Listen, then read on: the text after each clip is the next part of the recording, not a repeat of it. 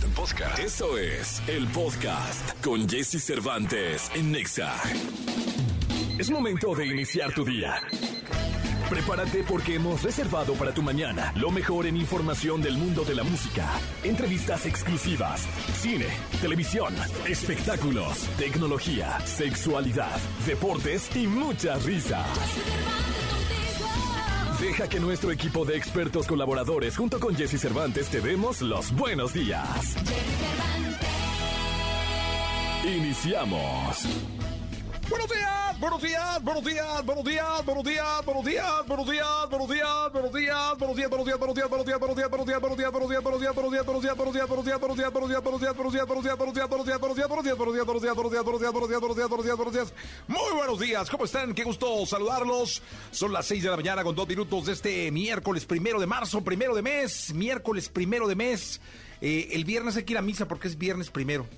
O sea, no es viernes primero, pero es, es, viernes 3, pero los viernes primero de cada mes hay que ir a misa para todos los católicos. Por lo pronto, hoy es miércoles primero de mes. Estamos para todos ustedes aquí a la mitad de la semana. Hoy viene Frank D con nosotros. Además, Gilgilillo, Gilgilillo, Gilgilillo, el hombre espectáculo de México. Nicolás Romay Pinal, el niño maravilla, conocido como The Wonder. José Antonio Pontoni de Saracho. El consultorio abierto de la sexóloga Divari. La canción caliente del día de hoy tendremos sorpresas porque viene el mes de aniversario. Estamos a cinco días de llegar a seis años al aire, ¿va? Seis años al aire. Este programa que nació pensado en hacer un año. Dijimos, vamos a hacer un año y ya. Y luego vemos a quién metemos, ¿no? ¡Pum! Seis años. De los cuales creo que llevamos dos en primer lugar. Por ahí, ¿no? Por ahí, este, habrá que checarlo pero llevamos una buena, gracias a todos ustedes, al favor que me hacen todos ustedes, llevamos una buena cantidad de tiempo en primer lugar. Bien, eh, yo me llamo Jess Cervantes, eh, hoy tendremos un muy buen programa de radio. La frase es muy buena y dice, para mí la mejor disculpa es el cambio de actitud. De nada sirve pedir perdón para que sigas haciendo lo mismo, para que sigas siendo el ojete de siempre, el malo de siempre, el traidor de siempre no, no, no, pero no pidas perdón. Si eres la misma mala persona de siempre, si vas a hacerle la vida imposible de siempre, ¿para qué pides perdón? Es absurdo pedir perdón. Sí, el perdón es un cambio, un cambio de actitud. Es el no volver a hacer las cosas. Es el irte por otro camino. Si no estás dispuesto, no pidas perdón, no vale la pena. Pero sí, cambia de actitud que es lo más importante. Son las 6 de la mañana con 4 minutos de este miércoles primero de marzo. Estamos en XFM, aparecen las flores de Miley Cyrus. Lo mejor de los deportes con Nicolás Romay. Nicolás Romay. Con Jesse Cervantes en Exa. Señoras, señores. Recién desempacado de Madrid Barajas, del aeropuerto Adolfo Suárez, Madrid Barajas, el querido Nicolás Romay Pinal, el hombre que vino a definir eh, los, los hombres que van a ingresar al Salón de la Fama, el hombre que dejó fuera a Beckham, a David Beckham. No, ah, ¿no fuiste tú? No. ¿No votaste tú porque no estuviera Beckham? Yo no voté por Beckham. Al final ya no voté por Beckham, pero muchos no votaban por Beckham, ¿eh? No ¿Quedó fuera? No estuvo cerca, sí, no, no. Quedó fuera, ¿eh? Sí. Me parece que tendría que haber estado dentro. Será en la siguiente generación, ¿no? En la siguiente generación puede ser. Será en la siguiente generación. Yo creo que sí. O sea, David es. Es, un referente. Es. Mediáticamente. Es un referente. Es el más mediático de todos. Sí, señor. O sea, yo creo que debió haber estado dentro. Eh, Nico lo deja fuera. No, no, no, no. Este, pues así es la cosa. Es una votación muy amplia. Muy. Muchas personas votan. Sí, ¿cuántos van, eh? Influyen. De que votan más de 100 periodistas presencialmente yo creo y echar 30. cotorreo y todo que hay el comité de honor y hay diferentes ah, hay diferentes comités hay hasta un interventor ah sí, sí quién claro. es eh? es un notario ah sí sí sí sí no, es muy formal, Jesús. No, no, está bien, digo, yo no sé, digo, Sí. yo nunca he ido. Nunca has ido. No, no, ¿Te gustaría que te invitaran? Pues sí, digo, pues echar relajito, ¿no? No, el, comité del desmadre, ahí está el Jesse, ¿no? Echándole ganillas. Como, ahí. o sea, como comité de Eh, selección. Ah, sí, algo así, O sea, tal, para o algún comité que me acomodaran ahí. Ahí. Sí, estaría bueno, ¿no? Yo hubiera quedado un par de días en Madrid. No, la productora me dijo que regresara. Te dijo que ya, tendrías que regresar un par de días. Pero fuiste a la lateral, ¿no? Sí, Solomillo con pedí, pedí tu mesa. Sí, mi mesa. Sí, Sí. qué bueno. Sí les encargué, le digo, atiéndanme a Nico, por favor. Que la mesa y todo lo que pida Jesús. Pues pido lo que tú me recomendaste. Bien, muy Solomillo bien. con Bri. Oye, Jesús, hay fútbol hoy, ¿eh? Liverpool contra Wolverhampton. Ajá. ¿Juega Jiménez? Juega Raúl Alonso Jiménez, esperemos. Y ojo porque está sonando con mucha fuerza que César Montes, el cachorro Montes, puede llegar al Wolves. ¿A poco? Al, al Wolverhampton, sí. Ok. Puede llegar a, a Wolverhampton. Vamos a ver si... Pues quiere decir que han tenido una buena experiencia con Raúl Alonso. Sí, has- digo, con todo y las lesiones y con todo lo que le ha pasado a Raúl Jiménez, yo creo que el sabor de boca sí es bastante, sí es bastante bueno, pero al final también destacar que, que César Montes es muy buen futbolista, ¿no? Sí, Está en el no. español de Barcelona y que va creciendo mucho, Sí. que cuenta con la altura, la fuerza, el tamaño para poder jugar en Inglaterra. Entonces veremos. No ha sido una temporada para nada fácil para Wolverhampton. Están peleando el descenso, así de, de claro y de crudo. Son número 15 de la tabla con 24 puntos, así que veremos este, cómo le dan la vuelta a la situación. Y el Liverpool, es increíble lo del Liverpool, ¿eh? Séptimos, 36 puntos. Están fuera de Conference League, de Europa League y de Champions League. Para el significado histórico de ese club. Se está desmoronando. Sí, sí, sí, es una tragedia. ¿eh? Se están desmoronando. Y lo importante, Jesús, la Copa del Rey.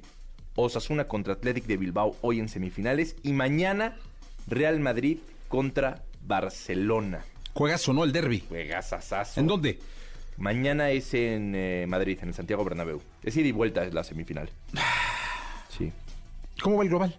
No, va, va apenas Ah, es va el la primer ida. juego. Sí, sí, sí, va a Ah, ser la perdón, ida. perdón, perdón, primer mañana, juego. hoy la ida de la Osasuna contra el Athletic de Bilbao, mañana Real Madrid-Barcelona y el 4 de abril hasta abril, los partidos de vuelta. No, está 4 bien, ya 5 falta nada. Pues ya estamos en marzo, ¿no? Sí, ya, marzo, un mes. Sí, un mes. Se echan un mes y ya, 4 de Es abril. que se junta, de verdad que los calendarios son una locura.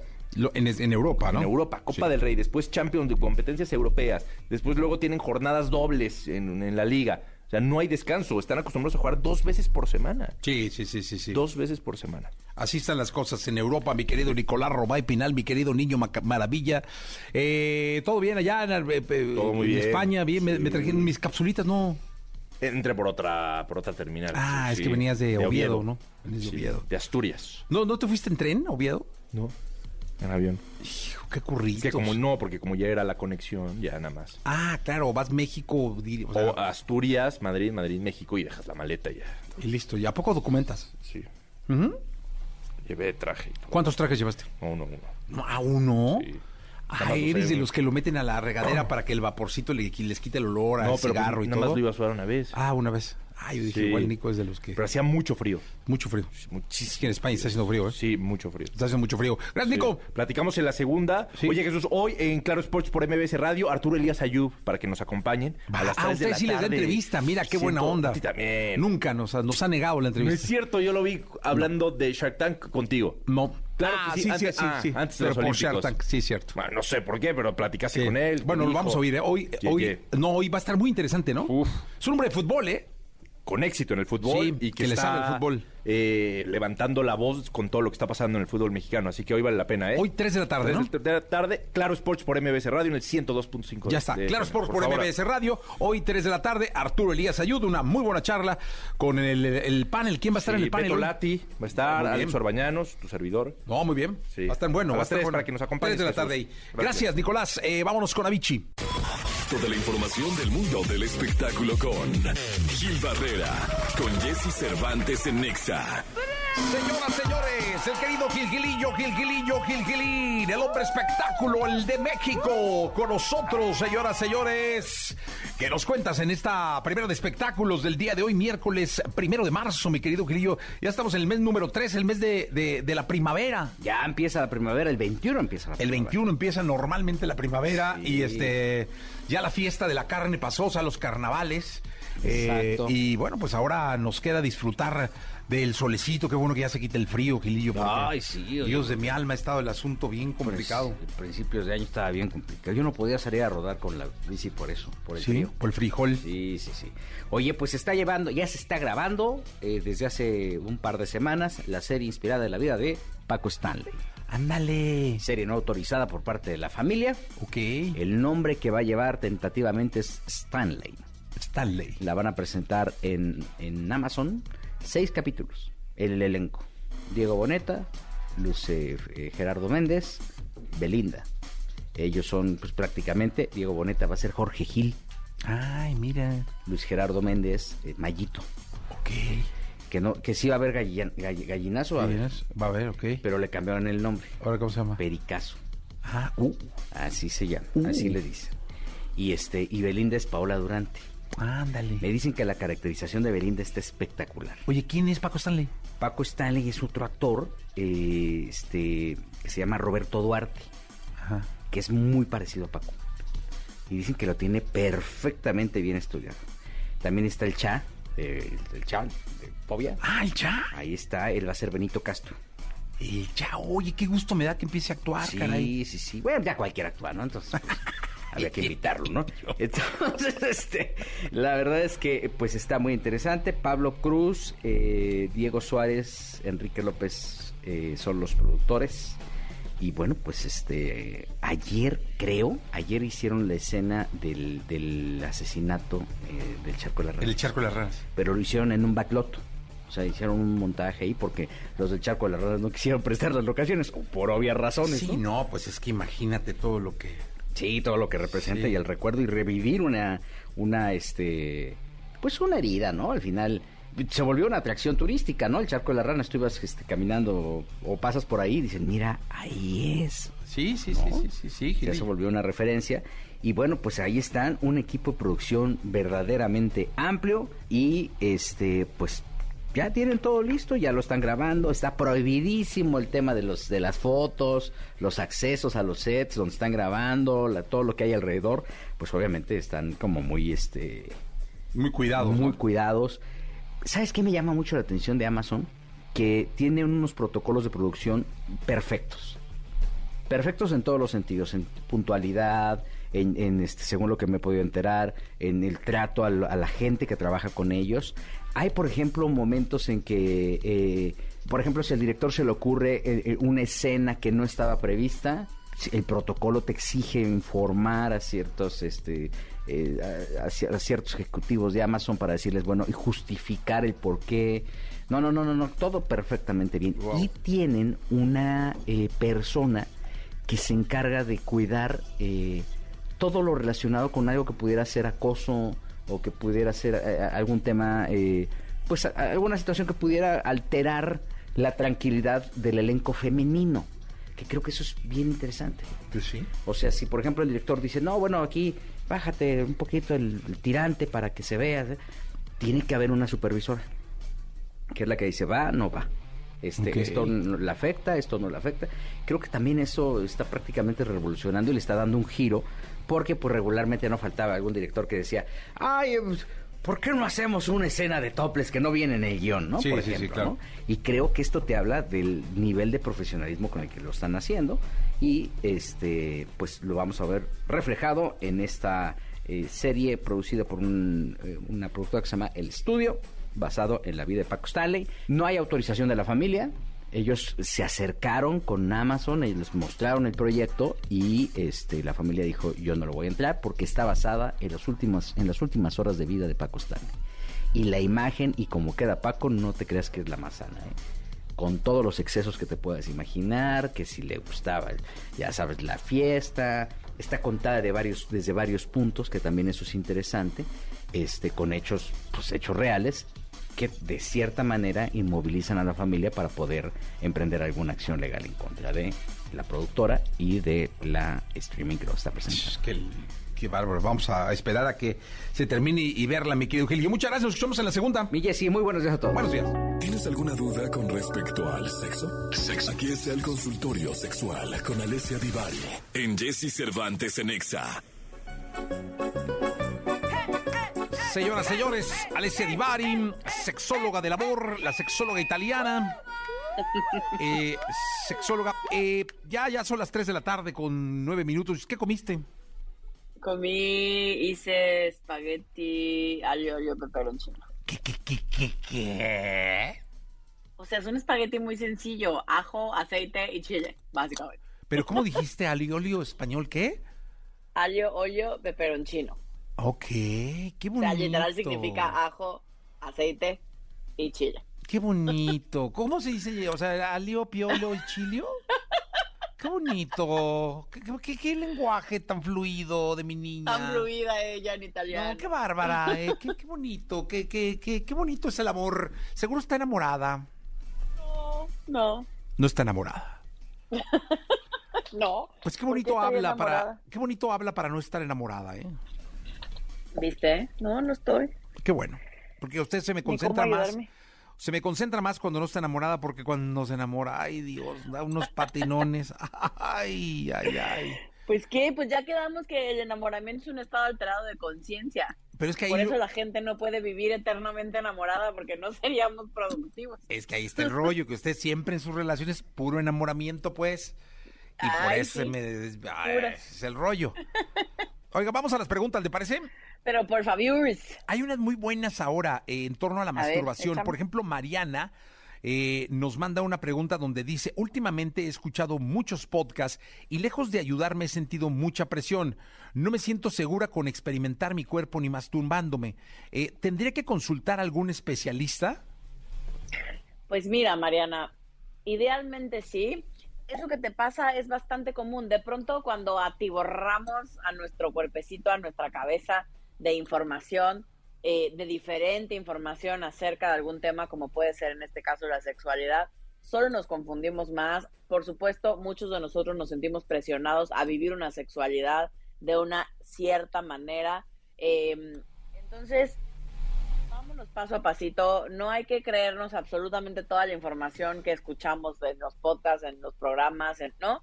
O sea, porque aquí cada uno pobremente tenemos nuestra opinión, pues, y si escuchamos a todo el mundo, se nos va a hacer bolas del barniz. Oye, mi niña Mariana, ¿y qué podcast está escuchando usted, no? Que la tienen toda Pues sí, confundida porque, porque ide- idealmente, para todos los que nos dedicamos al tema de la sexualidad eh, y a la salud sexual, pues idealmente se trata de ayudar a la gente a bajar la ansiedad, a sentirse a gusto con su cuerpo, a vivir y ejercer una sexualidad plena y satisfactoria, cualquiera que ésta sea para la persona en específico. No hay una manera específica de vivir nuestra sexualidad.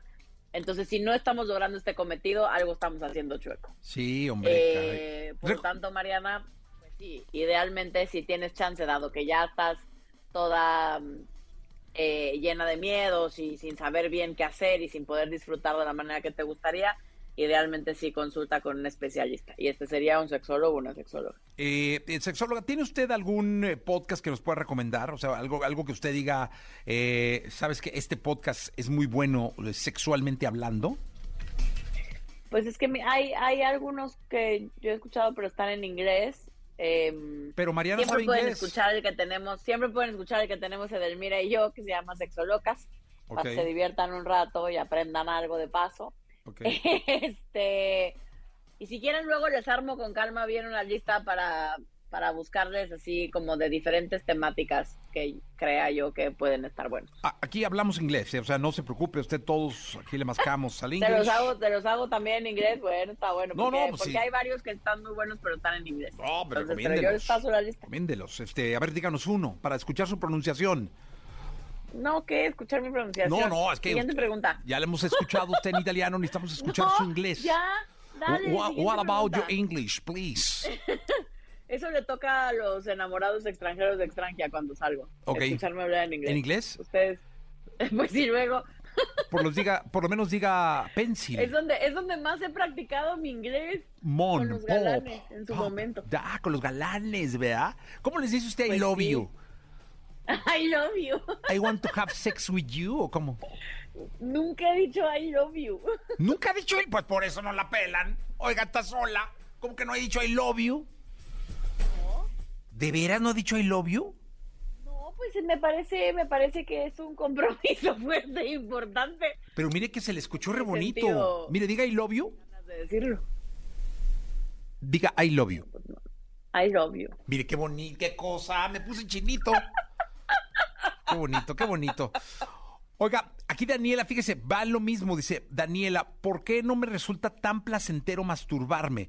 Veo que está muy normalizado y obvio está bien, pero yo no me siento a gusto, no siento nada. Es que no se está masturbando Pues mire, bien. Pues mira, Daniela, a veces es que nuestro cuerpo puede estar un poquito entumido, a veces este exceso de información y esta expectativa, sobre todo acerca de, en este caso, de la masturbación y de cómo creo que se va a sentir y de cómo he escuchado que se debería de sentir, hacen que sin querer nos terminemos desconectando de nuestro cuerpo y nuestras sensaciones y no sintamos nada. Eh, mi recomendación sería que idealmente, si tienes chance, puedas acudir con un especialista para revisar qué puede estar pasando y sobre todo eh, me parecería importante trabajar con las expectativas, ¿no? Acerca de la masturbación y de lo que tú esperas sentir a través de la masturbación, porque de pronto cuando se, cuando se habla de sexo, muchas veces la gente tenemos una serie de expectativas que, que de verdad creemos y que, se, que vamos a sentir no sé qué, que cuando ya estamos en el momento y no se siente de esa manera es como, chale. O sea, tanto show para esto y tanto, ¿no? Sí. O sea, es como la gente neta habla tanto esto y ni se siente tan bien, eh, porque, porque de pronto tendemos a idealizar las sensaciones. Sí, a mí me pasó de niño. De Por eso- niño. no, por eso me hice asexual. O sea, tuve ese trauma. Claro, claro. Pero, pues bueno, eh, qué buena recomendación le hace usted a Daniela. Esta está muy buena. Dice Laura, eh, hola, eh, Alesia, ¿es normal sentirme muy atraída por la pornografía lésbica siendo heterosexual? Sí, es súper común, es súper común que particularmente a las mujeres heterosexuales nos llame la atención o disfrutemos y nos erotice el porno lésbico. Entonces, sí, tranquila, mija, no hay delito que perseguir. Perfecto. Mari dice, mi hija de 13 años me dijo que se siente atraída por las niñas. No sé cómo orientarla, pero tampoco quiero incomodarla. ¿Qué me recomiendas? Quiero que se sienta feliz y plena de quien es. Pues Mari, igual que la orientarías y que la apapacharías cuando te está contando que le gusta a un niño, pues, ¿no? O sea, idealmente no, no se trata de hacer ninguna diferencia, simplemente de cobijarla, de contenerla, de escucharla, eh, en función de lo que ella te quiera ir contando, normalizando que pues, si se siente atraída hacia una niña, se vale y está bien, es parte de la exploración y que irá descubriendo poco a poco eh, cuál es su orientación, porque todavía está chavita y mucha gente a los 13 años todavía no tenemos muy claro eh, cuál, cuál es nuestra orientación y simplemente probamos, exploramos, experimentamos. eh, y entonces me parece que es tratarla con toda la normalidad del mundo. Muy bien, qué bonito, qué bonito habla, ¿eh? Qué bárbaro. Eh, ¿Nunca pensó en dedicarse al celibato? Eh, ¿Eso qué tiene que ver con no, es que habla muy bien, hablo? usted eh, envuelve con su convence. eh, es, qué bárbara, qué bárbara, Divari. Tenemos una llamada telefónica. ¿Quién habla? Hola, buenos días. Habla Karen. Hola, Karen, qué bonita voz tienes, Karen. Gracias. Eh, te escucha- Este, Una pregunta para la, para la sexóloga. Está en Italia, te escucha. Pero todo, Karen. Este, bueno, ¿qué crees que, bueno, yo en mi intimidad, luego a veces me siento súper incómoda pues en el uso de condón. ¿Es, ¿Es muy recomendable usarlo o qué podría hacer en ese aspecto? Es que, que lo Pues mira, siento como cómoda. El tema, pero no te sientes cómoda porque no te gusta usarlo o porque tienes algún tipo de alergia al látex, por ejemplo. No, lo que pasa es como que siento raro, como que la, la sensación de, del condón y todo eso lo siento como raro. Ok, porque la mala noticia es que el condón es el único eh, método, la única manera que nos eh, protege de infecciones de transmisión sexual, ¿no? De ahí en fuera ningún otro método nos, nos protege de infección de transmisión sexual. Todos los demás métodos nos protegen o nos cuidan de eh, para no tener embarazos no planificados, esto sí. Eh, pero en el tema de las infecciones de transmisión sexual, pues es condón o condón, no, no hay muchas más opciones. Ok, sí, porque es que yo me siento rara, me siento muy, muy rara, entonces, pues sí, como que, pues... por ¿Y has probado duda. con diferentes marcas? Porque a veces eh, tiene que ver con el con, con la marca, con la textura de ese condón en particular. Entonces Ah, puedes o probar sea, con diferentes bueno, o sea, sí, texturas. Sí, he probado, sí he probado diferentes este, marcas y la verdad, sinceramente, pues, como que no no es de mi agrado. Solamente una marca y eso como que, pues sí está generosita la, la marca, ¿vale? Y, utilizando, agregándole algún tipo de lubricante que te ayude a que la sensación sea eh, menos directa del condón contigo.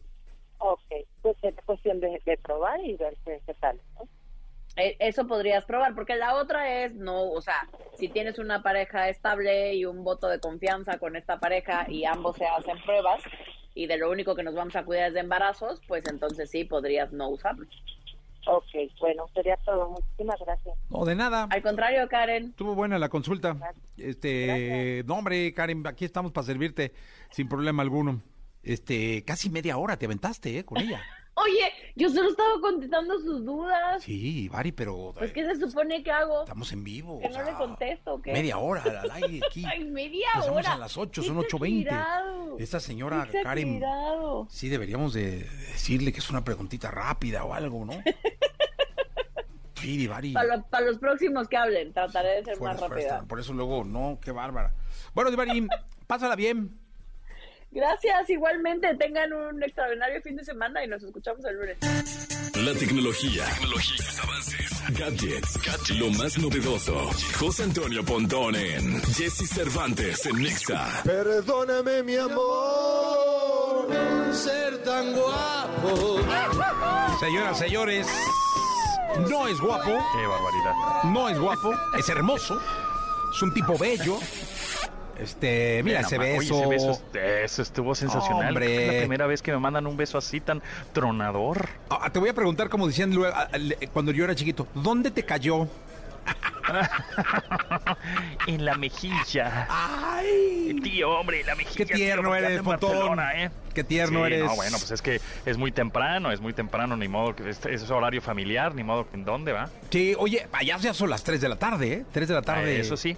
25 minutos. 25 minutos. Es correcto, aquí son las 3 con 25 minutos aquí en Barcelona, en el marco del Mobile World Congress 2023, que es este congreso de movilidad y tecnología, en donde muchas marcas, pues ya saben, presentan teléfonos, tablets, este, y tecnología en general. Hay una parte en donde están las startups o son estas pequeñas eh, empresas emprendedoras que se dedican a desarrollar mucho software en realidad, es decir, mucha inteligencia artificial y este, algunos... em, pues eh, diseños de productos en donde obviamente les conviene estar aquí porque las marcas grandes también están, entonces se dan unas vueltas las marcas grandes o vienen inversionistas o tiburones prácticamente a ver en qué van a invertir en estas pequeñas empresas que después pues se convierten en, en- enormes monstruos, ¿no? Como ya lo hemos visto en varias ocasiones, eh, Microsoft, Google, Amazon, etcétera.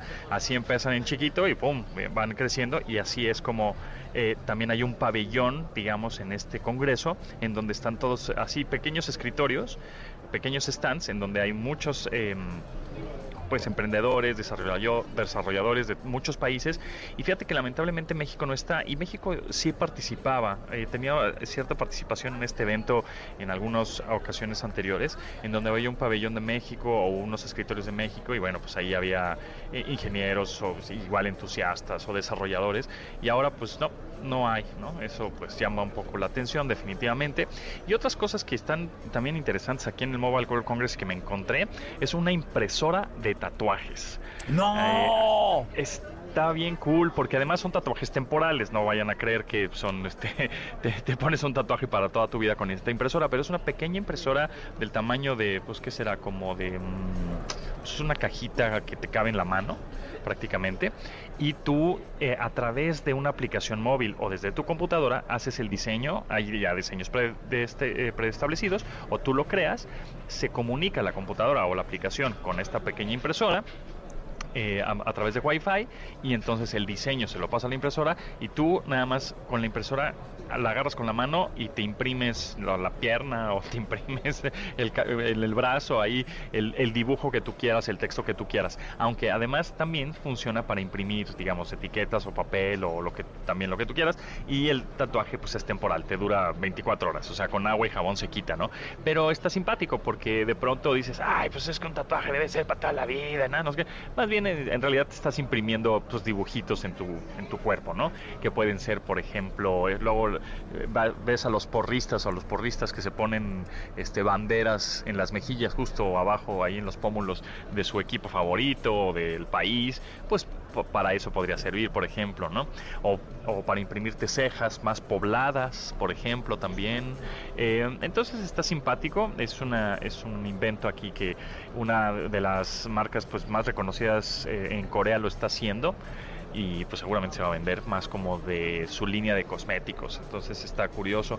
Ahí hablando de también de, en tercera dimensión, eh, hay una tablet que puedes ver eh, cualquier tipo de película, videojuego, foto que hayas tomado, la convierte en tercera dimensión, pero puedes ver ese contenido pero sin gafas especiales, es decir, sin la necesidad de lentes. Ah, caray. Tienes una tablet en tercera dimensión sin necesidad de lentes, eso está simpático, está padre, la verdad es que, digo, es un uso igual más especializado, ¿no? Para igual desarrolladores de videojuegos podría ser, o arquitectos, o algo así, aunque digo, cualquier tipo de uso se le puede dar, pero más como para esas personas que o igual quieres ver una película hasta, no sé, en, algún servicio de streaming favorito y, y, la, y convierte la, la, la tablet que te convierte en cualquier película en tercera dimensión. Está, está padre, la verdad es que es una curiosidad ahí porque además lo, estás viendo con una, un par de cámaras que están arriba de la tablet que están traqueando tus ojos. Entonces eso, eso también llama la atención. Y otros, por ejemplo, dispositivos de salud. Ayer estábamos hablando de un exoesqueleto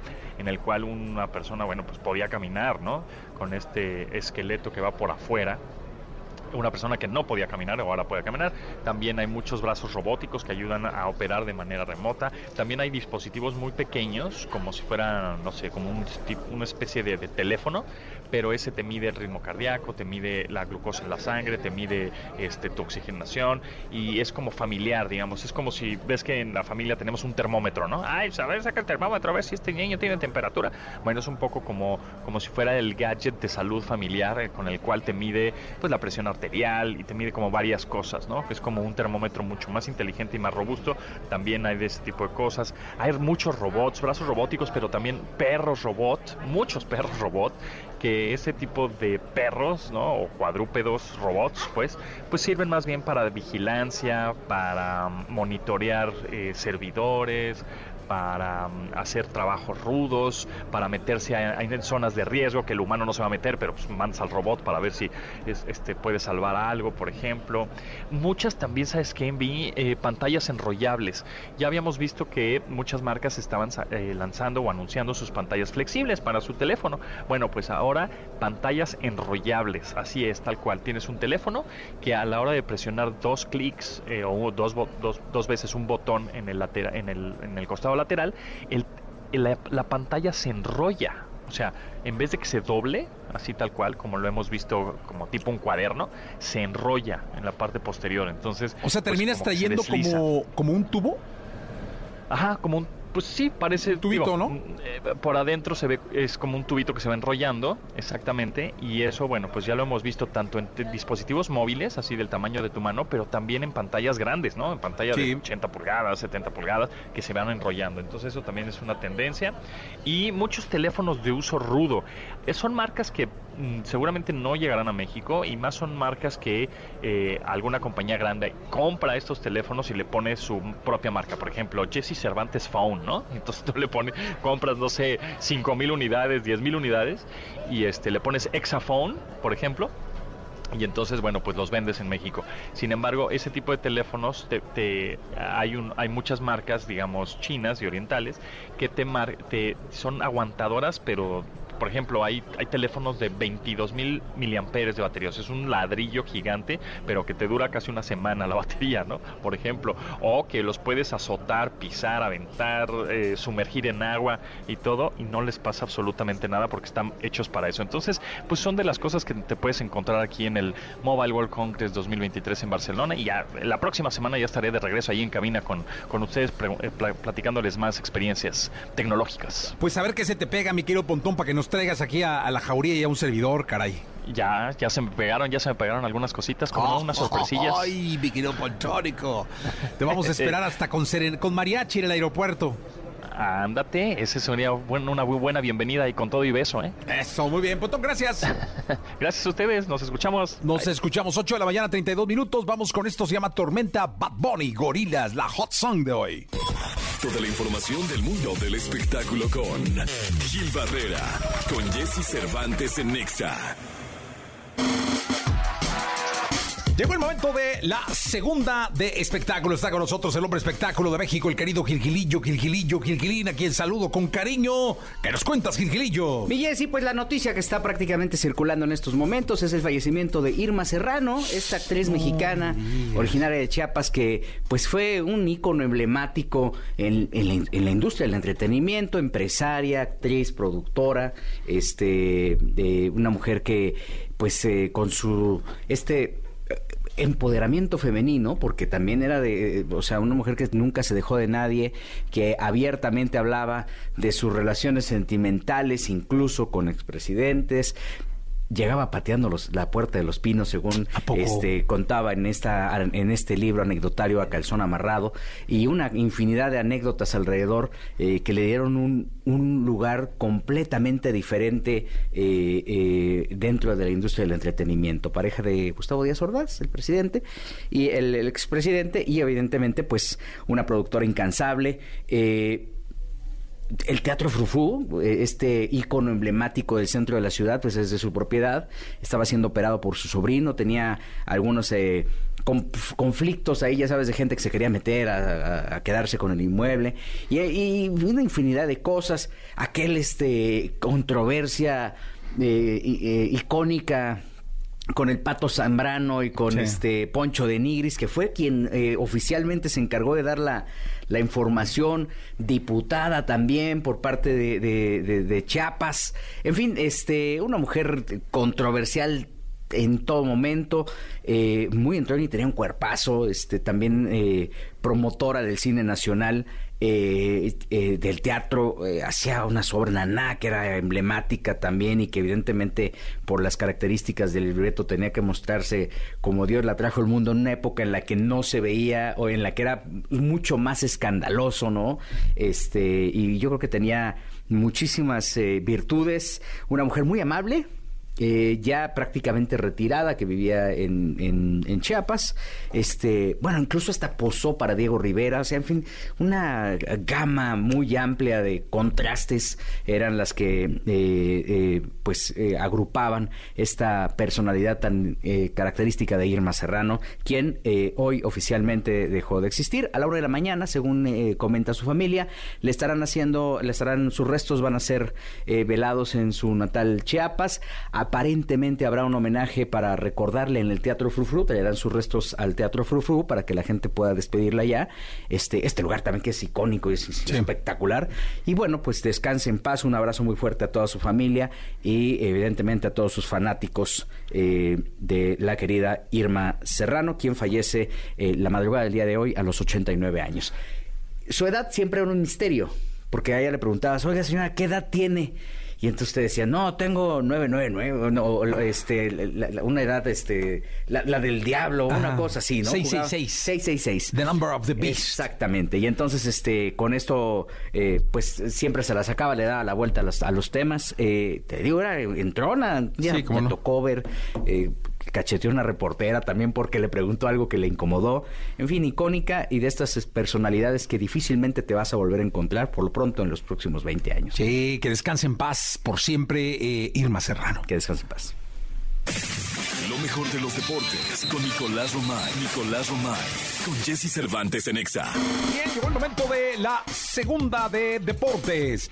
En este primero de marzo, aquí está terminando, cerrando el programa Nicolás Romay Pinal, el niño maravilla, conocido como The Wonder, como el hijo de Madrid, señoras, señores, el hijo de España, el hijo de la madre patria, señoras, señores. Preguntaron muchísimo por ti. ¿Quién preguntó por mí, hombre? la gente en Ahí en la lateral, seguramente sí. La gente en las calles. Alguna cantinita de un, de un viejo hotel del centro madrileño. ¿Sí? De ahí de la Gran Vía. Este, De las ventas. de las ventas, ahí la, la, la- la cantinita que está enfrente, a donde me mandaste algún día Sí. a tomar un tinto con pinchos. Y fuiste muy feliz. Oh, más feliz. Extremadamente feliz. Oye, Jesús, estamos ya así como que no quiere la cosa llegando a la jornada 10 del fútbol mexicano, ¿eh? Sí, caray.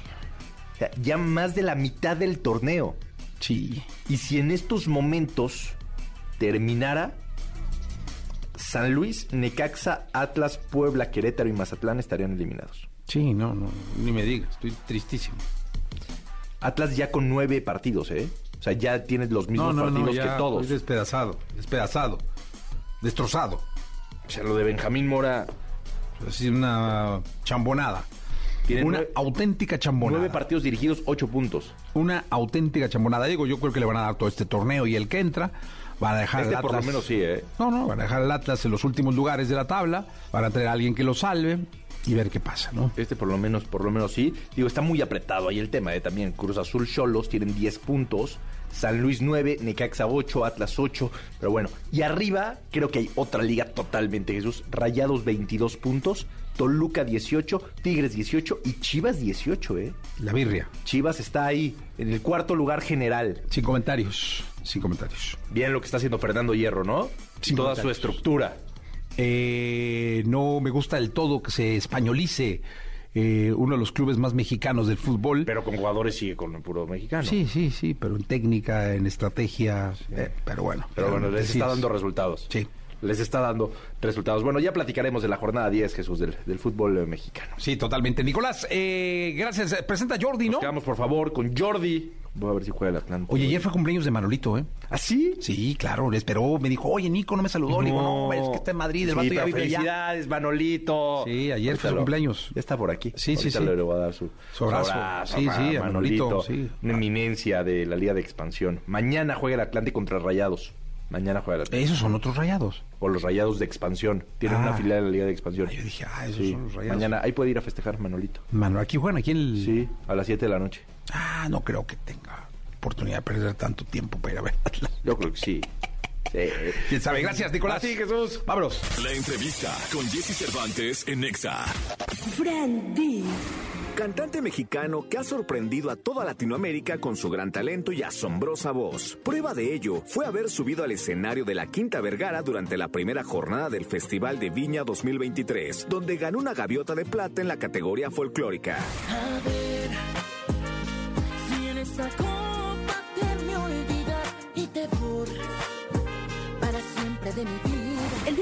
llega Frank Díaz, cabina de Jesse Cervantes en Exa, para presumirnos su gaviota de plata que ganó en Viña del Mar y además deleitarnos con su música.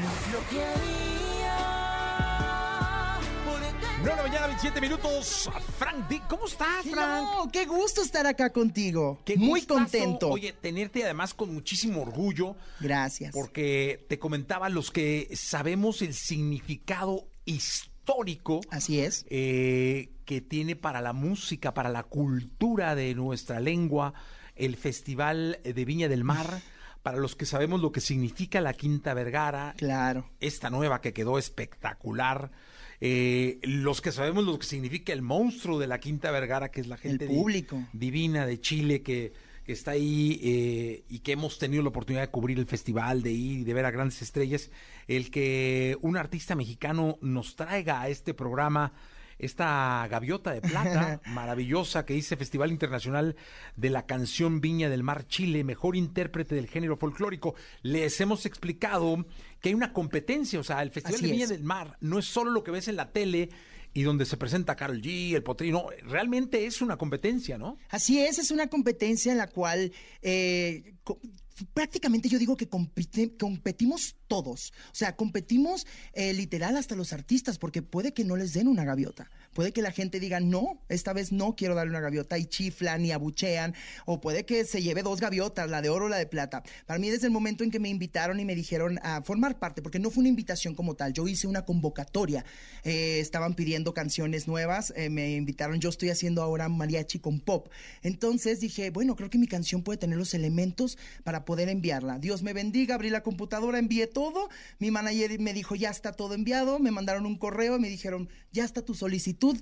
Literal, yo dije que Dios me bendiga. Le cerré la computadora, no, no esperaba nada. Y el día que estaba grabando el video de mi nuevo sencillo, recibo una llamada y me dicen, bienvenido, Po. Ah, bienvenido, Po, al festival número 62 de Viña del Mar. Bueno, yo me volvía loco.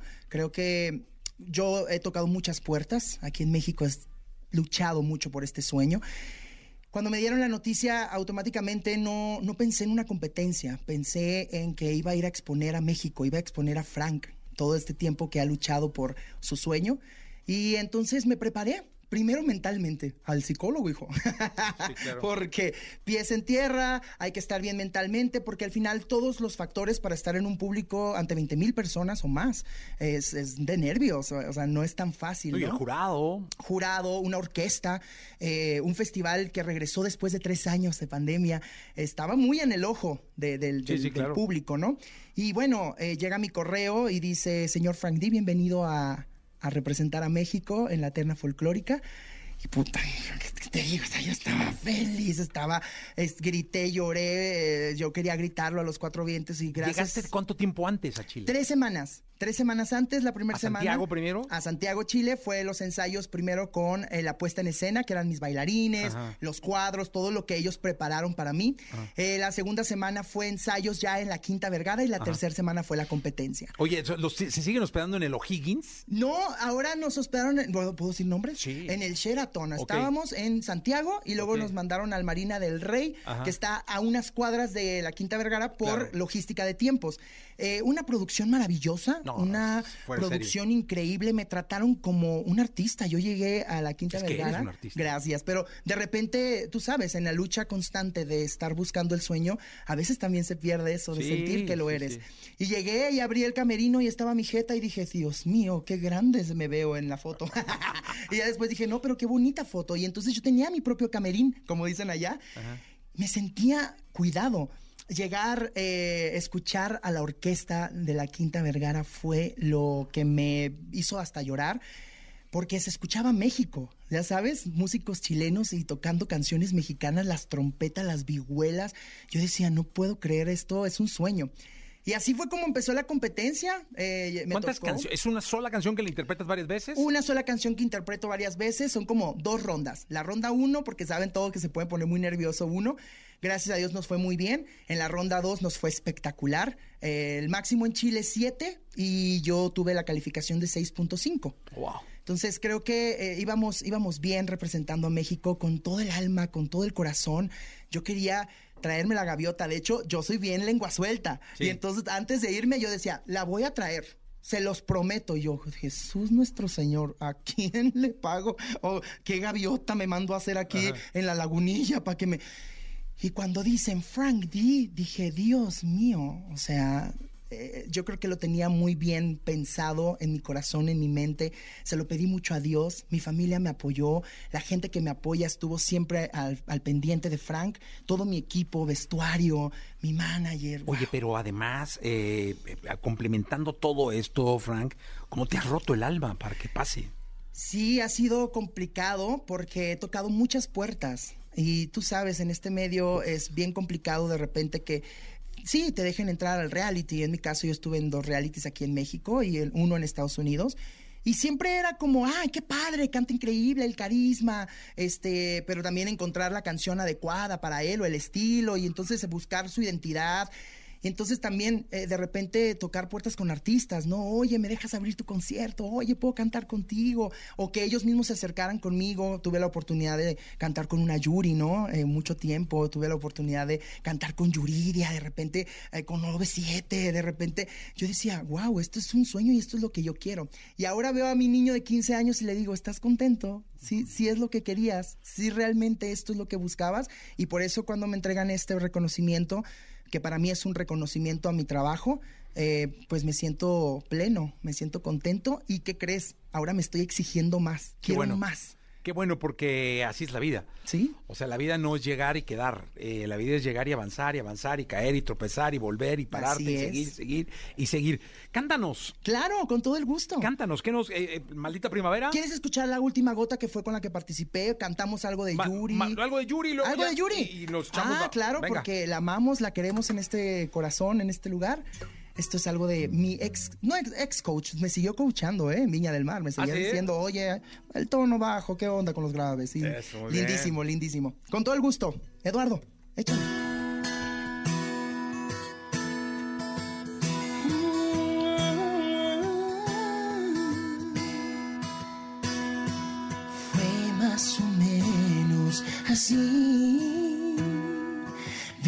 Blanco, noche y viejas canciones.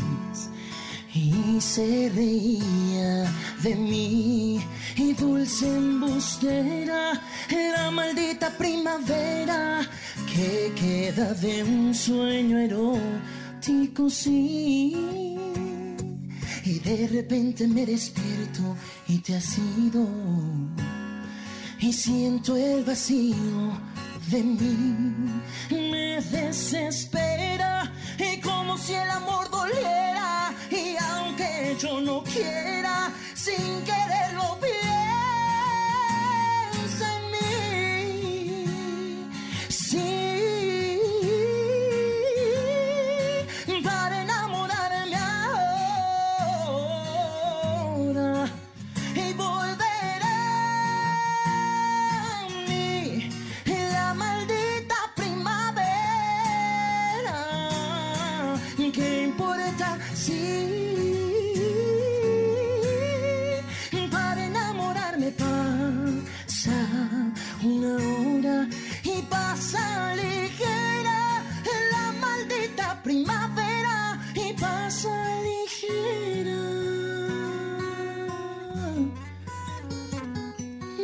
hace daño solo a mí.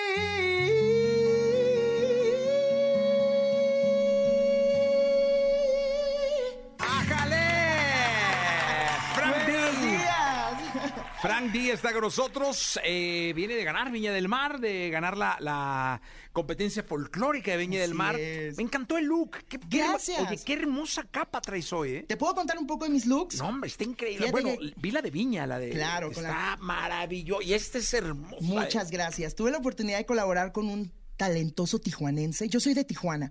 Entonces, eh, literal, todo lo que estábamos haciendo, yo quería, ya sabes, yo, si por mí fuera, yo me hubiera llevado un burro cebra y un burrito de langosta de Puerto Nuevo. Pero no, no, no, no me lo pude llevar, pero sí quise llevar a México en mi vestuario. Y entonces me dan la oportunidad de crear un concepto y me dice el diseñador, ¿por qué no metemos un estado en cada vestuario? Y entonces el día uno, eh, canté con Rosa, y en la parte de atrás y en la parte del bordado. Ese fue el que vi. El día uno fue con ajolotes de la Ciudad de México. Y este, que fue el número dos, cuando canté la segunda vez, es Michoacán con la Yo te el mariposa. rosa. Claro, con el ajolote. Sí. Y este fue mi- Michoacán, hicimos la mariposa monarca. Y el día que recibimos el, el premio, teníamos a Oaxaca con alebrijes. Entonces, está tratamos de hacer un concepto. Y esto lo hace un diseñador mexicano. Lo hizo un diseñador Oye, tijuanense. Pedazo de artista, ¿eh? No, a mano, im- imagínate No, no, no, cada uno de los detalles. Para toda la gente de la radio, este, pues es una capa espectacular, muy hermosa en Muchas amarillo, gracias. con eh, mariposas monarcas eh, bordadas, Así es. en negro con eh, pasamanería también en negro, Y un poco de piedra. Piedra, para brillar sí. por la televisión de repente se no, necesita, está ¿no? espectacular, la Gracias. verdad. Pues es el concepto de Frank D. Siempre ha sido así, siempre ha sido medio ridiculín. No, Pero hombre, me no, divierto. no. Yo creo que en esta vida hay que divertirse porque de repente la gente pone muchas etiquetas y, y al final del día a mí no me, no me define un número, no me define una etiqueta, no me define lo que yo quiero llegar como mensaje con la gente. Posiblemente hoy me veo bien, pero a lo mejor mañana no y a lo mejor pasado sí y no pasa nada, me atrevo, me divierto. Obviamente hay cosas que obviamente yo entiendo que, que para mí no son, pero yo creo que ¿por qué no darle un concepto y qué mejor si llevar a México a otro lugar a través de mi ropa? ¿Cuándo haces conciertos acá en México, en la Ciudad de México? Aquí tengo el 10 de marzo. Ah, qué bueno, ¿ya? Ya.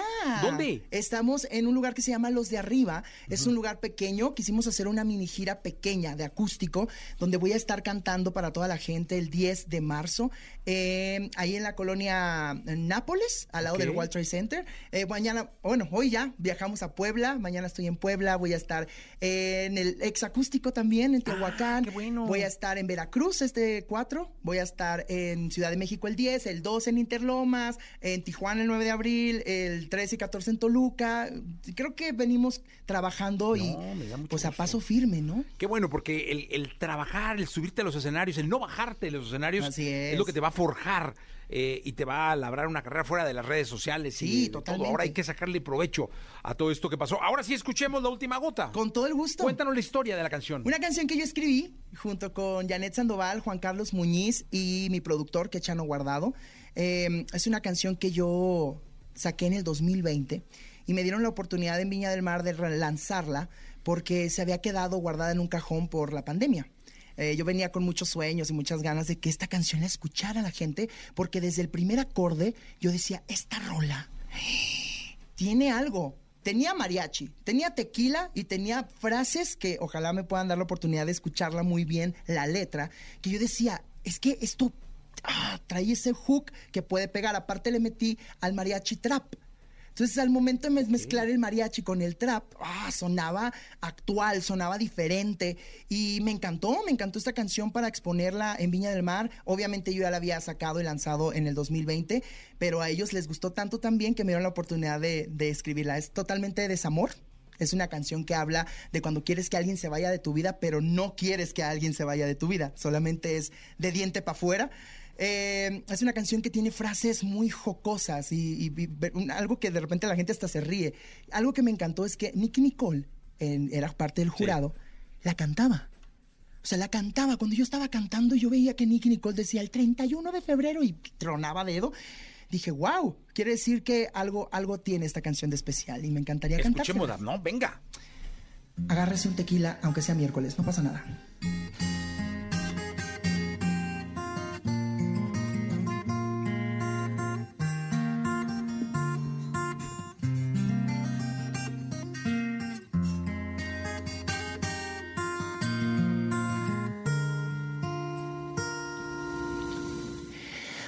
Más que le he bajado a la botella, se me suben los recuerdos y las penas, pidiendo otra botella de tequila. A ver si en la que sigue te me olvidas, perdiéndome en el vicio de olvidarte una vez más. A ver si en esta copa te me olvidas y te borras para siempre de mi vida. A ver si en este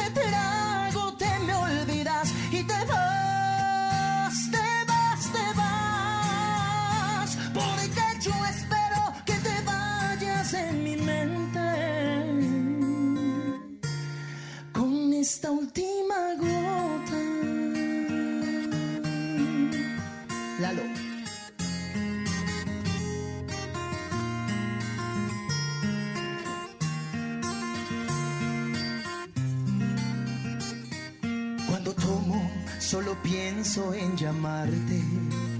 Hazme un favor, no vuelvas a contestarme. Y tengo una fecha para dejar de extrañarte. El 31 de febrero, creo que es martes.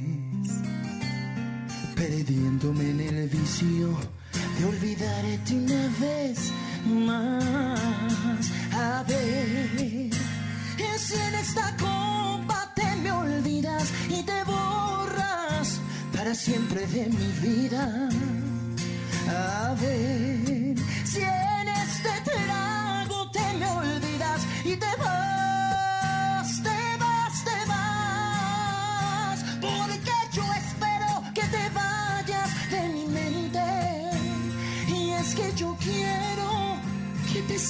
de mi mente. Porque en verdad espero que te vayas de mi mente.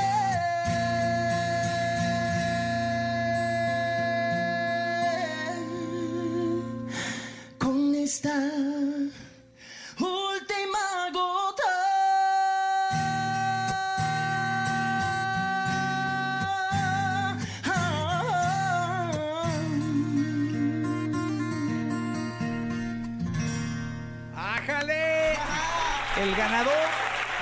la competencia folclórica, el ganador de Viña del Mar, Frank D, mexicano, orgullosamente Orgullosamente tijuanense. Soy un bache más. Eso.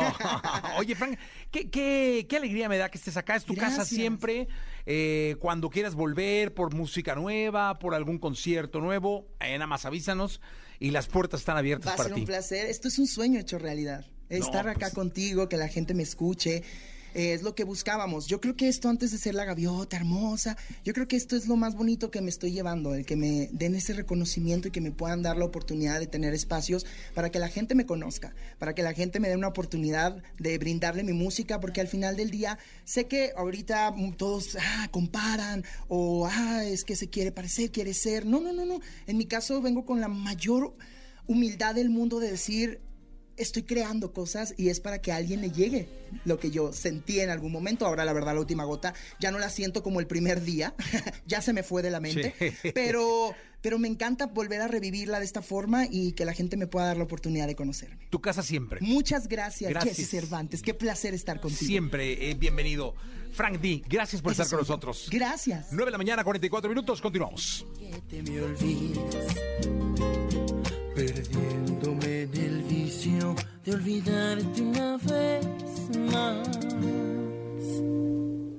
A ver si en esta copa te me olvidas y te borras para siempre de mi vida.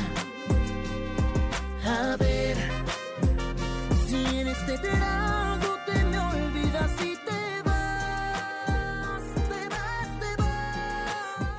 La entrevista con Jesse Cervantes en Nexa. Krav Maga. Es el entrenamiento de defensa personal oficial utilizado por el ejército israelí, así como por diversas unidades militares y policiales de élite alrededor del mundo. La IKMF es la primera federación de Krav Maga, creada en 1996 con sede en Rishon LeZion, Israel, y está reconocida como el principal centro de formación a nivel mundial con presencia en más de 90 países. Hoy aquí con Jesse Cervantes, Cenexa llega Alejandro Aguilera como director de la Federación Internacional del Krav Maga en México. Amigos, buenos días. 8 de la mañana, 46 minutos. Alejandro, ¿cómo estás? Hola Jessy, buenos días, buenos días a tu auditorio. Gracias por recibirme. No, hombre, al contrario, gracias a ti por estar eh, con nosotros. Eh, hoy en día vivimos en una sociedad convulsa, en donde permanentemente, tanto en redes sociales como en medios de comunicación, la palabra agresión es, es un común, es, es- es- un es un protagonista de cualquier charla de café. A alguien agredieron, eh, a alguien lo golpearon, a alguien lo asaltaron.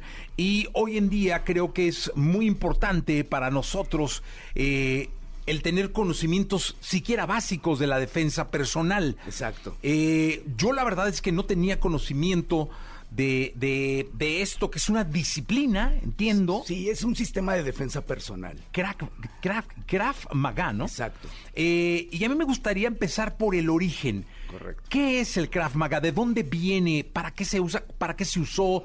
¿Cómo lo adecuaste a la sociedad? Mira, esto surge en el periodo entre guerras en Europa con Imi eh, Lichtenfeld. Él es el creador de la disciplina.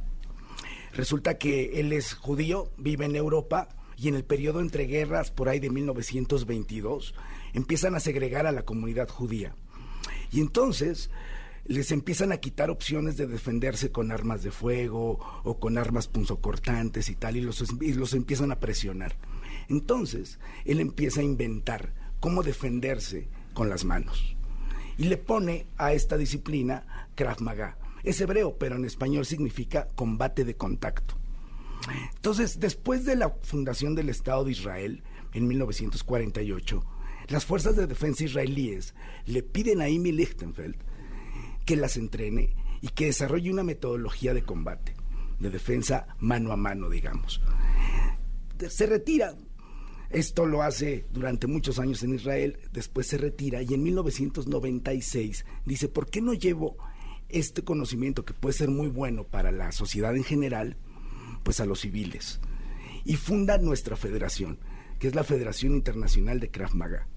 Actualmente la dirige Avi Moyal y eh, viene, a, viene a visitarnos mañana, por cierto. Ahorita te platico de ese tema.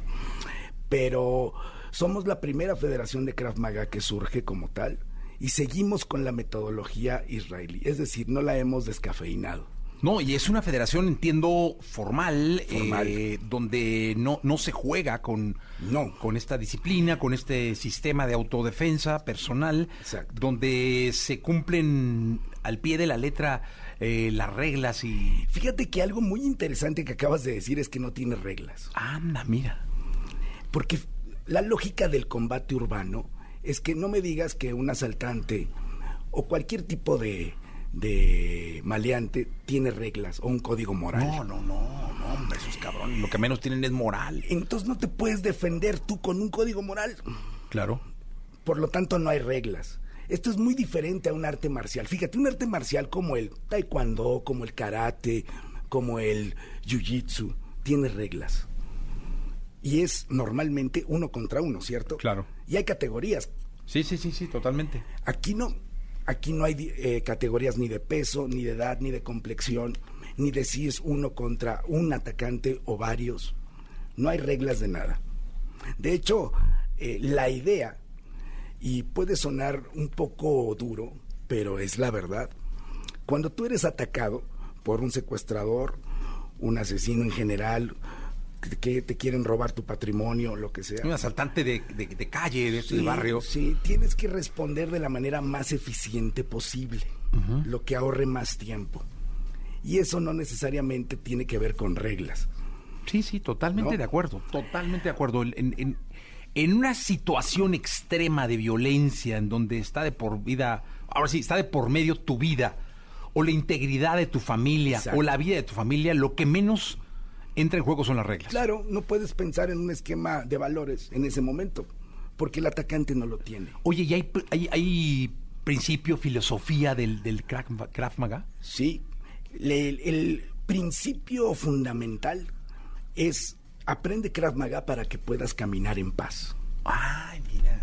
Mira, el Krav Maga, algo muy interesante, es que no se trata solamente de golpes, patadas, rodillazos o desarmes, sino que se trata de a través de la defensa personal de nuestra metodología, que por cierto es única en el mundo, generar asertividad, confianza, seguridad en ti mismo, no nada más para enfrentar a un atacante, sino para enfrentar la vida en general, en términos normalmente generales. Entonces, como a ti te da confianza esa seguridad que tienes de saber que te puedes defender, te lo pongo así.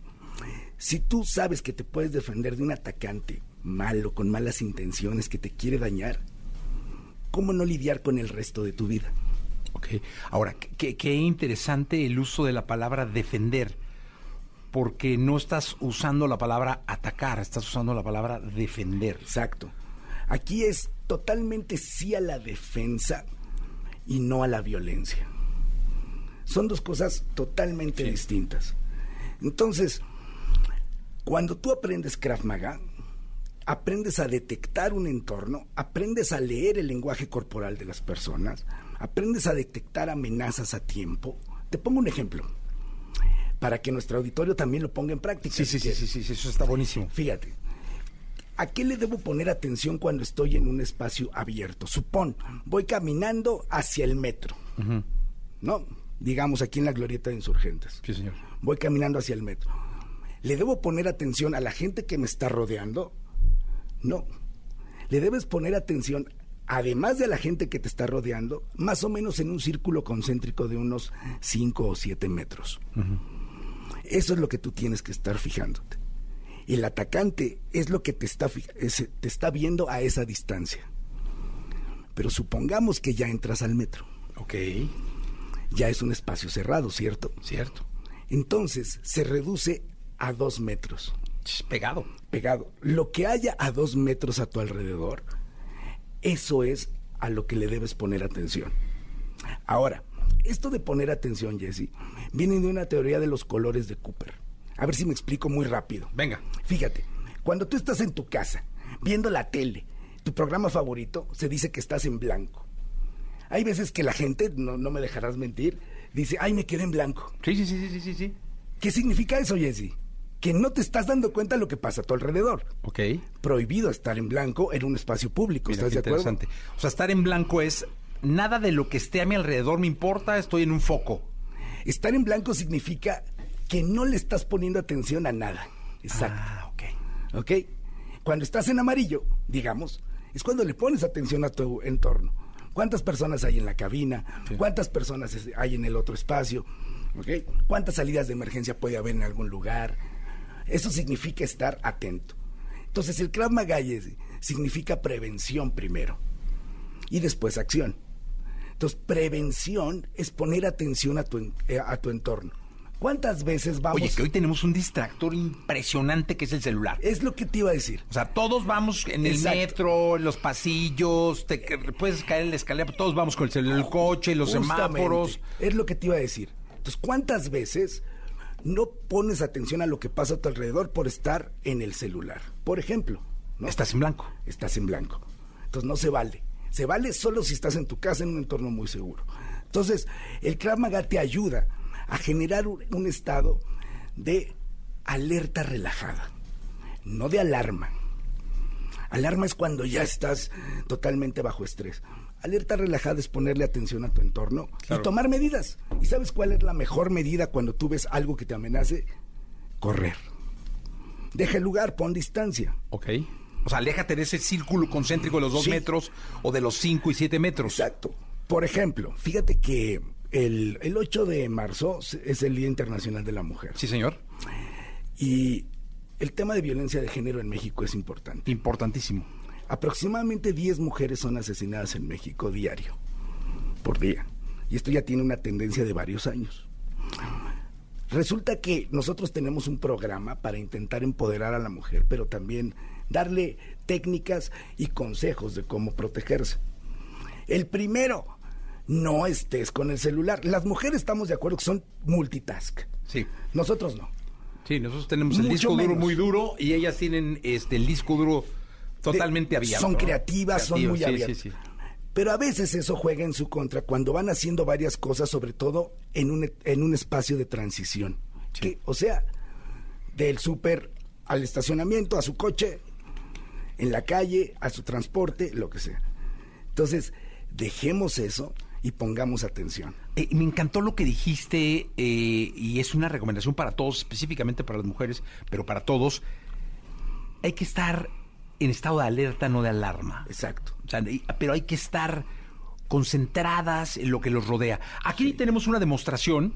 Eh, te vamos a pedir, eh, por favor, que nos hagas una demostración, Alejandro. Sí, con gusto. Eh, está Oscarito, que es eh, vocalista de Inercia, una banda importantísima de Catepec. Él es- ¿Sí, de Catepec es eh, Oscarito?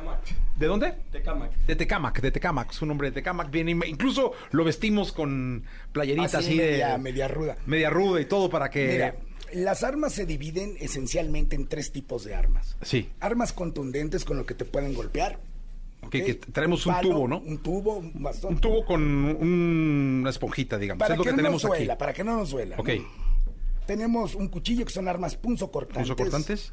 Y tenemos pues, armas de fuego, Ok, este es como es contundentes. contundentes, o sea, con lo que te pueden pegar. Pegar, pa. Per- Perfecto. Luego, ah, este, punzocortantes, Punzocortante sería el cuchillo. el cuchillo ¿ok?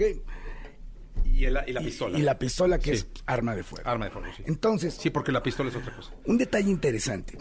En el segundo semestre del 2022 del año pasado, el 78% de los homicidios en México con base en el INEGI fueron cometidos con arma de fuego y con arma punzocortante. Ok.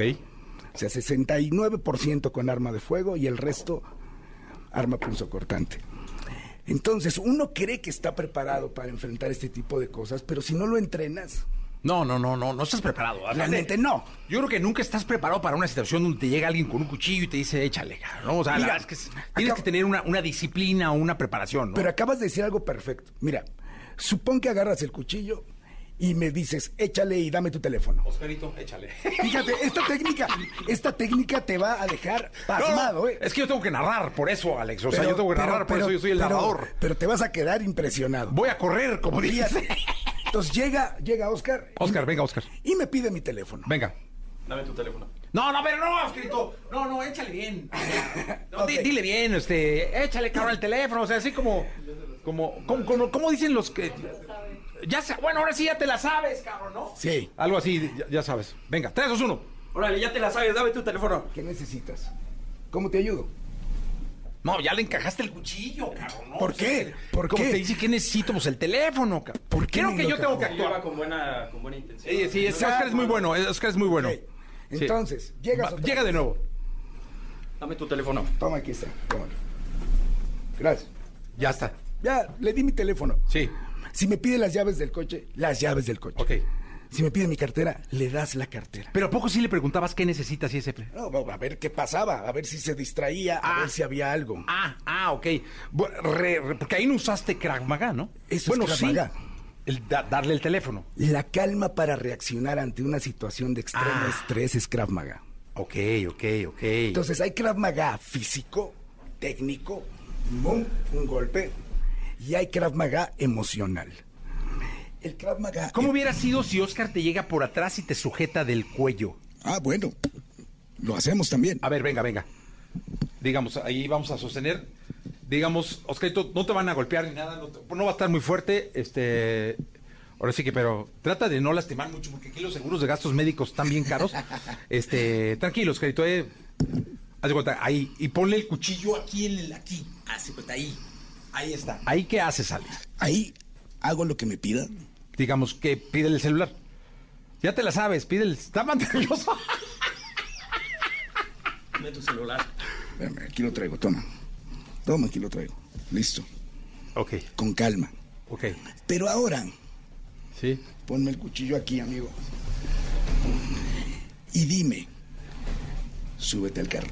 Súbete al Fíjate una cosa. Cuando la gente tiene posibilidad de dar lo que le pidan, que lo dé. Sí. Pero, ¿le puedo dar mi libertad? No. ¿Le puedo dar mi vida en riesgo? No. Ok, ahí es donde viene el otro tipo de Krav Maga. Ah, ok. Entonces, a ver, dile. Entonces, me subes al carro si quieres. Al carro. Ok, aquí. Y aquí es donde puedes hacer algo. Ok. Para la gente de la radio, en poco menos de un segundo le quitó el cuchillo y ahora está, tiene sujetada su mano y está con, su, con el cuchillo. Ok. De hecho, le está temblando la mano, Alex, no te enojes.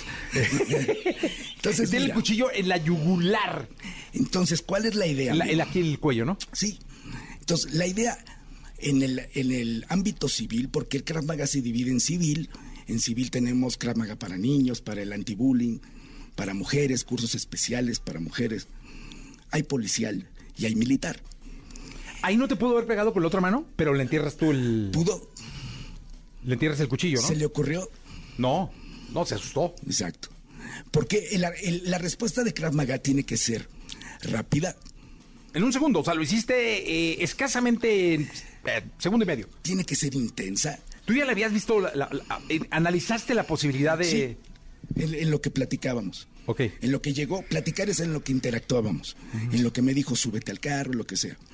Y después, tiene que ser muy intensa la respuesta. Si tu mano estaba temblando. Ahora, ahora fíjate, mm, ¿ok? Aquí ya estamos más relajados.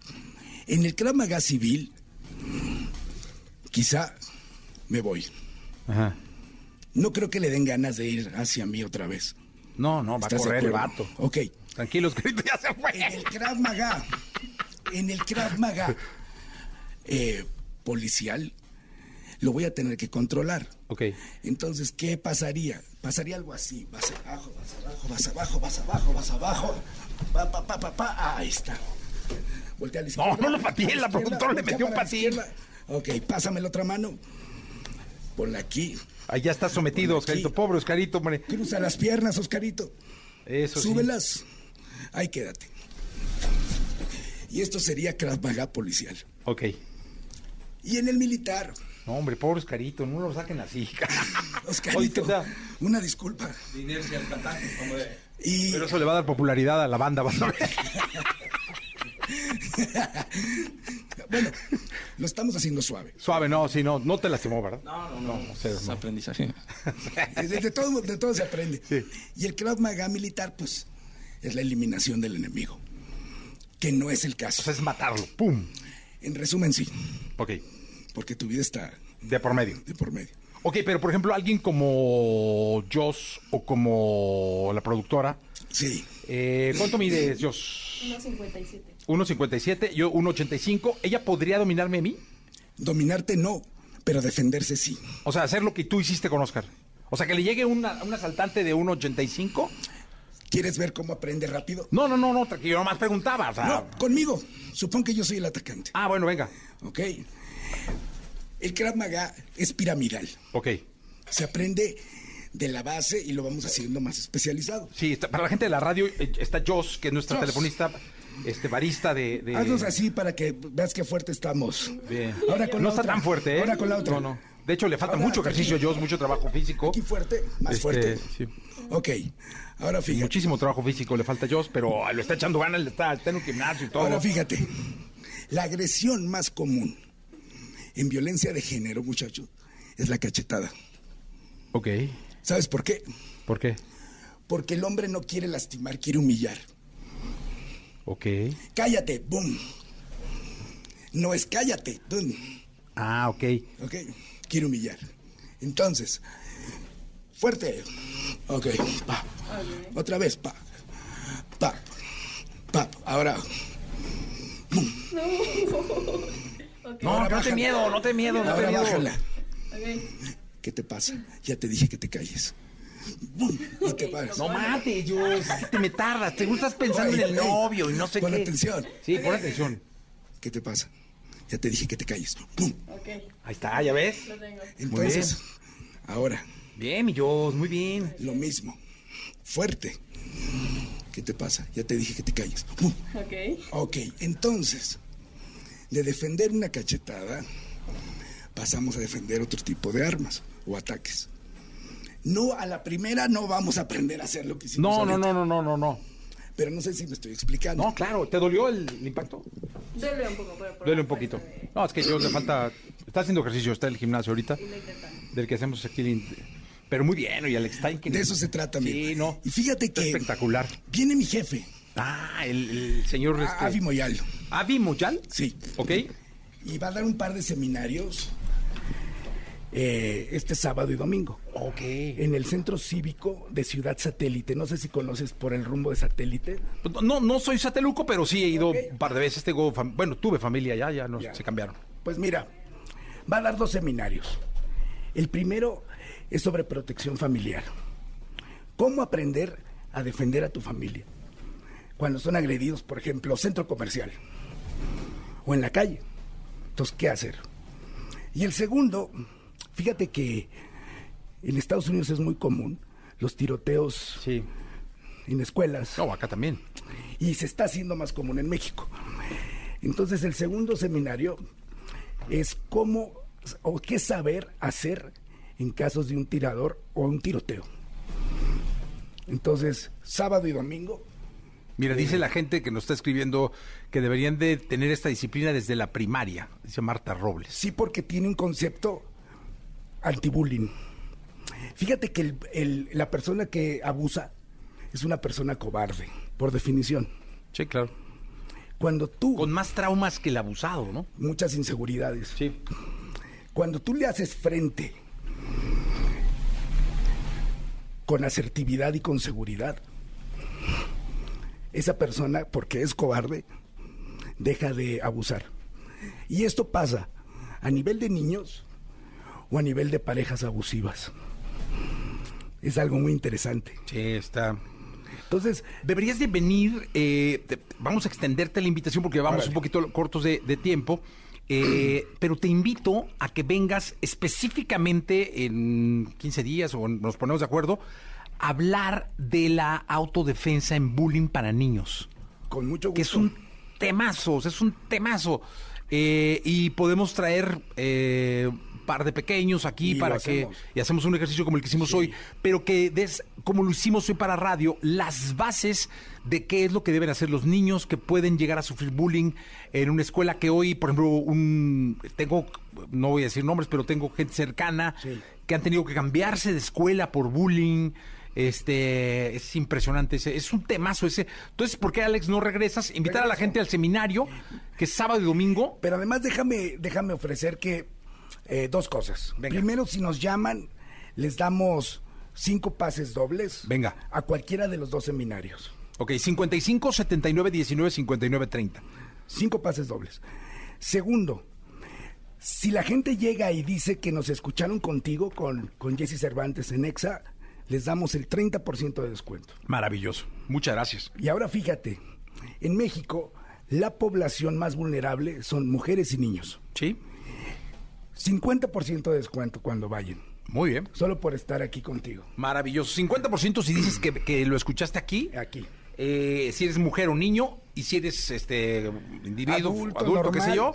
30% de descuento. 30%. Y aquí damos cinco pases dobles para cada día simplemente reportándote. Sí, no sé si la gente tenga alguna duda o tú, este, el lugar, Centro Cívico de Ciudad Satélite, horario de 9 a 12, sábado y domingo. Y domingo. Son dos seminarios por separado.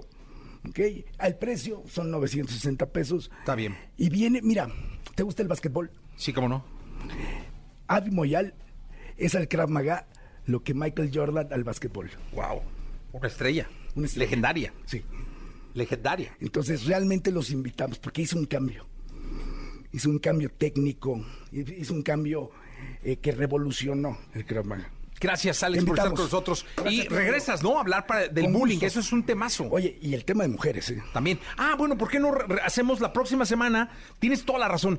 ¿Por qué no dejamos para el 8 de marzo, que es el Día de la Mujer, que vengas Vengo. y hablas eh, de la autodefensa para mujeres y luego hacemos otro para, para, para niños? Porque creo no hay Con nada más gusto. importante que sentirse seguro y tranquilo Claro. y que saber cómo defenderte. Gracias. A ti. Escuchaste el podcast de Jesse Cervantes en Exa.